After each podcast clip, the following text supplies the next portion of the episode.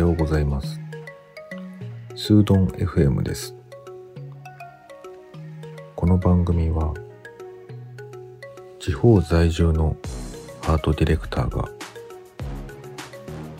余白の時間をコンセプトにデザインの視点からお話をする番組です。今日のお話は東京の波が地方に届くまで時間がかかるっていうお話です。なんじゃそれって思うかもしれないんですけれども、あの、移住した時に、ちょっとびっくりしたなっていうことがあって、えっと、それは、なんか日常の中に潜んでいるような、あの、習慣的なことなんですけれども、あの、こちらでね、その、一番最初って会社、ある企業にね、勤めたんですよね。で、その時に、あの、お茶の時間とかね、そういうものがあって、まあ3時近くになると、一息入れるんですよね。休憩時間があって。で、その時にね、あの、まあ女性社員の人がいて、お茶の時間になるとね、決まってその人が、だけがね、お茶の用意してたんですよ。で、それは多分その会社では、いつもの当たり前のこととしてみんな思ってて、えっと、みんな男の人は座ってるんですよね。で、あの、お茶が自分のところに来るまで待ってるみたいな感じでですね。これはね、僕は結構衝撃的でしたね。もう、現代ですよ。あのー、5、6年前の話なので、2015年とか、14年とか、そのぐらいの話だったと思うんですけど、それでもなお、その地方で、ではそんな感じなんですよね。で、当時僕はその、移り住んできたばっかりだったので、あの、東京にいてね、それやってたら多分、めちゃくちゃ非難合々というかね、その、普通が違うと思うんですよね。男とか女とか関係なく、あのお茶の用意って多分みんなでするし、まああの若い人がね、率先してやるっていうことは多分あると思うんですけど、なんか礼儀とかマナーとかね、そういうものとしてあると思うんですけど、それもね、徐々に少なくなってる、いると思うんですよ。必ずしもその若い人がやるっていうことじゃなくて、お茶ってね、自分が飲むものだから、まあ自分で用意するみたいなところがね、多くなってきてると思うんですけど、それがね、その田舎のある企業の中では、決まって女の人が、その、お茶の支度をしているっていう状況があって、これはものすごいびっくりしましたね。で、多分、そのうち、東京のマナーみたいなものっていうのが伝播していくんですけども、まあ、まだまだその伝播するまでに時間がかかっていくっていうことなんだろうなと思ったんですよ。で、それともう一つね、そのタバコの話がありますね。もうね、5年も前には少なくとも街でタバコを吸ってる人ってそんなに見なくなったんですよ。吸えるところもね、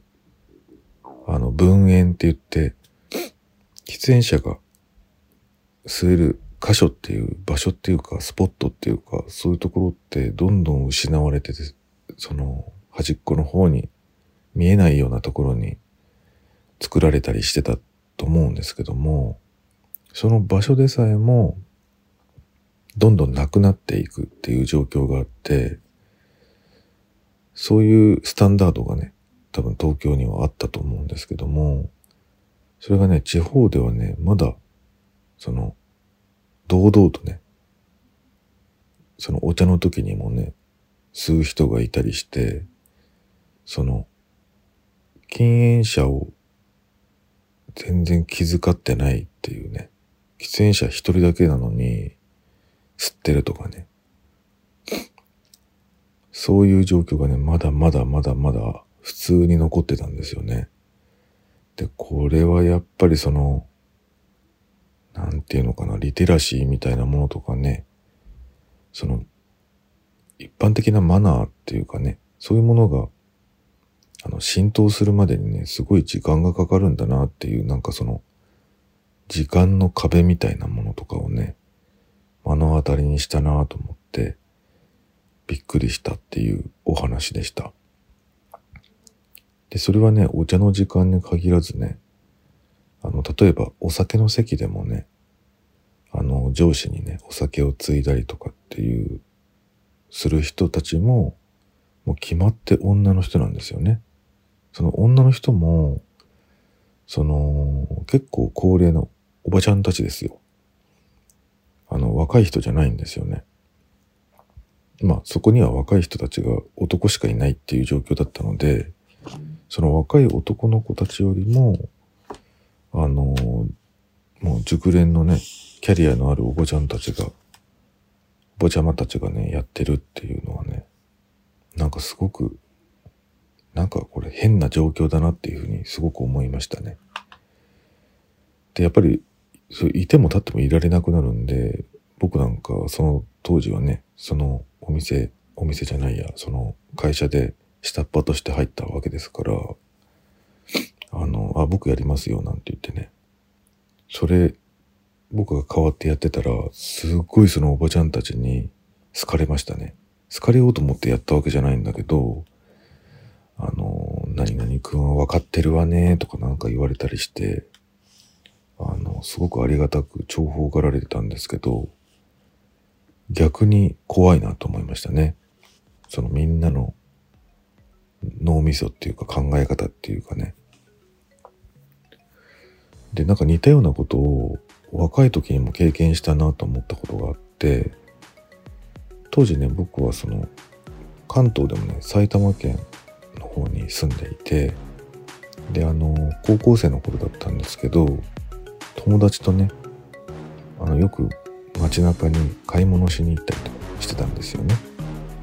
でその時にね当時あの女子高生がねそのルーズソックスを履いている